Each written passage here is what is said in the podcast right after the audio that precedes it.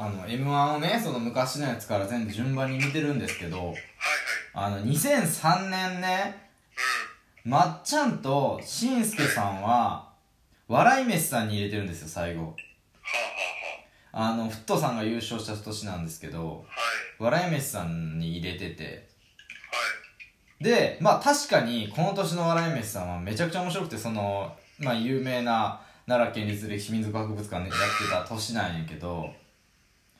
ねえっ、と、まあ、この年、えーをお2003年の最後まっちゃんとしんすけさんが笑い飯に入れてで2004年は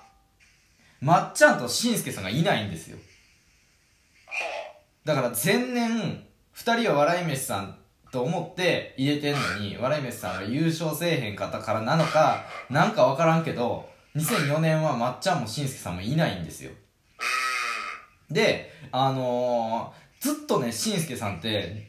で出る時って絶対頭に緊張緊張ってめっちゃ緊張の話するんですよ。出演者がめっちゃ緊張してたわとかずっとその話。緊張って言ってない回は一回もないんですよ。だからそれによって、まあ、緊張感を高めてるんやと思うんやけどやっぱ緊張感がすごすぎて、うん。うん、だからその2004年は緊張感がまあ言ったらどっちかというと今までよりはないのよその年は2004年はであの西川きよしさんやからでここからは大いに楽しんでくださいみたいななんかめっちゃその楽しくさせるみたいなでこの年その吉田沙保里さんが順番決めるんだったかなで、あのー出てきてるんですよ。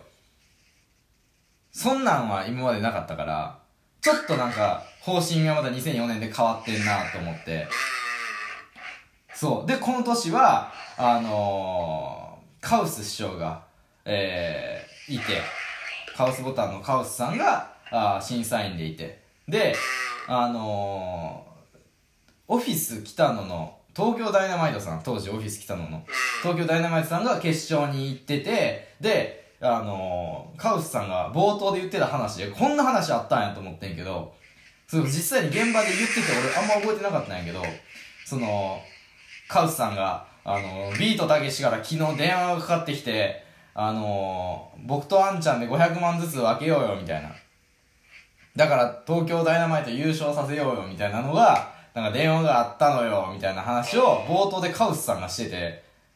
すごい話やなと思って今考えたらそのビートたけしから中田カウスに電話でみたいな。うん。いやヤクザとヤクザですかうん いや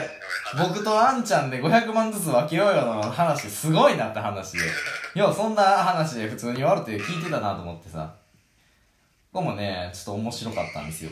でねこの年のね僕注目ポイントはねあのー、まあこれ m 1の進化みたいなのもねどんどん関わってくるんですけどネタが終わった瞬間にその足元に分数が一瞬見切れるのって覚えてます？なんか数字のなんか電光板みたいなやつでその3分30とか。うん。なんとなく見える。一瞬やけどちょっとだけ見えるのよね。でこの年の、まあ、優勝したアンタッチャブルさんが3分30秒とかなのよ。基本は4分なんやけど3分30秒とかでまああーアンタッチャブルさんは仕上げて優勝してたのよねでキリンさんってめっちゃやっぱりししっかりしてて3分56秒とかで終わってるのよ。はいそう。で南海キャンディーズさん実は5分ちょいやってて2本目は。で笑い飯さんに関しては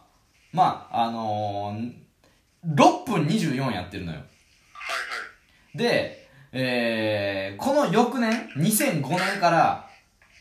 あのルールが決勝のルールがちょっと変わってて4分30秒を超えると1秒間ごとに1点の減点としますって最初にルール説明が言われてるのよね。はいはい実はここでちょっとまたルールが変わってるんですよ。はいはい俺も全く覚えてなかったんやけど。はいはいはい。うん。でこれね2006年は4分をオーバーすると減点としますって言ってて。そうだから実はここで一回めっちゃルール厳しくなってるのよねうん。これはね放送時間のことも関係してんのかなと思うねんけど今今 m 1ってさ2時間半か3時間ぐらいやってるやんか。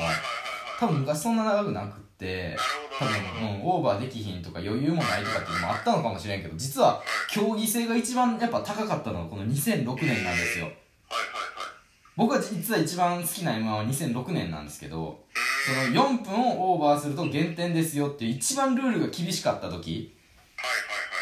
この時が実は一番面白かったっていうのはやっぱすごいなと思うんですよねなんかね。より競技性をやっぱ高めれば高めるほど面白くなってたっていうのはやっぱそのスポーツもやっぱルールがしっかりしてればしてるほど面白いっていう、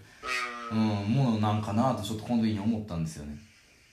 これねあの今あタイムをね今までだと電光掲示板でこう見れるじゃないですか。でも今ネットフリックスとかやったら何回もこう見れるしでタイムも全部まあ見たら見れるじゃないですかそのタイムがねずっと出てるから。だからこういうのも見るとねどんどん進化してるのが分かるからね面白いんですよ。でね敗者復活戦の会場もね実はどんどん変わってて一番あの大規模だったのが2005年神宮球場でやってたんですよ。で他のはなんかあ有明の、えースタジオみたいな有明なんとかかんとかみたいなところでやってて。で2005年に神宮球場になってでその後、えー大井競馬場とかになるんですけどやっぱ球場がやっぱ一番すごいやん。球場でやるってやっぱ考えられへんから。であのー、全部えー、あこの時ねヘリも飛ばしてるんですよ2005年実は。そうだから神宮球場借りてヘリ飛ばして。やっぱこのどんどんこのお金をつぎ込み始めたというかそれもなんかすごいなと思うんですけど2006年えー、テレビ朝日、えーで収録、えーになってるんですよねこの時はもう。でねあのー移動輸送するのをねその敗者復活で、えー上がってくる人、えー車に乗せて移動するんですけど2006年えー、あ2005年はその途中からあーバイクに乗り換えて。で2006年は自転車で移動してるんですよライセンスさんとかは。これがねあの今そのテレビ朝日の横でやってるのにやっぱ関わってきてるんですよね。やっぱ何回やってもその途中から自転車で移動せなあかんくなるとか。やっぱあうん。そうそう渋滞渋滞。そうそう渋滞でやっぱドラマ性を持たせるにしてもあれはかわいそうすぎると。クソ寒い中今からネタやるのに自転車でやるのはドラマ性とかじゃなくほんまにあかんってなって多分今改善されてんねやろなとか。なるほどね。そう。これねあのー、あとねそうし進化してるというか僕はねあの2005年はい。しんすけさんがねあのー、ブラマヨさんが優勝してる年なんですけどブラマヨさんの2本目ネタやってる途中に一瞬見見切れるというか一瞬しんすけさんの方にカメラが切り替わるんですけどうん松本さんになんかささやいてるんですよ。実は。これはぜひ見てほしいんですけど2005年のブラマヨさんの2本目。しんすけさんがネタの後半に松本さんに何か言っててでそれはえー、しんすけさんも松本さんもブラマヨに入れてて結果ギリでギリでブラマヨさんが優勝してるんですよ。はいはいはいはい。だからそこの2人が変わってたら実はその年はブラマヨさん優勝してなくて笑い飯さんが優勝してるっていう。ね。そう。実はねなんかこれ言ってんなと思って。ぜひこれだからこれもね見どころというか当時は何も思わへんかったけど面白いなと思うんですよ。あとはですねあの2007年まあ敗者復活戦から優勝したんですけどあのサンドイッチマンさんが。キム・ニーがあの木村祐一さんが毎年あの中継をやってるんですねでその時にも冒頭にね今年はとんでもない波乱が起こるんではないかと予感しておりますって言ってるんですよ。そんなん毎年言ってなかったのに。だからある程度このサンドさんが当たるっていうのをもう予感してたんじゃないかなと僕は見返したら思うんですよ。これね面白いんですよ。生放送じゃなかったっていうことはないですか。ないわで歴史は覆らへんよ。そうですか。うん。なるほどね。そう。まあ正直、うん。昔僕そんなにこの敗者復活とかのメンバーまでね詳しくない状態で見てましたけど、うんうんうん。なんですかね。今やったらうん。予測できるじゃないですか、ちょっとここあるかもしれない。ああそうやな。確かに確かに。確かに、うん。まあ何か起きるかもしれんって感じててもおかしくはないですよね。ああ確かにね。うんうんうん。ほんまやな。そうそうそう。でサンドさんが決まった瞬間にあのーいえー今田さんか、えーサンドイッチマンですって言った瞬間に薄くそのスタジオの審査員の声が実はちょっと入っててえ知らんなーって言ってるんですよ。ー、多分松本さんとカウスさんかな？が多分知らんなーって言ってるんですよだからまあと後で全然知らんコンビがって言ってたからあれやけど知らんなーをその審査員の間で共有することによってそのめっちゃみんながやっぱこう一一生懸命見ようというかうんやっぱその意識が一瞬高まったんかなと思って。あだからそれもねあのそう興味をみんなが持ったっていう瞬間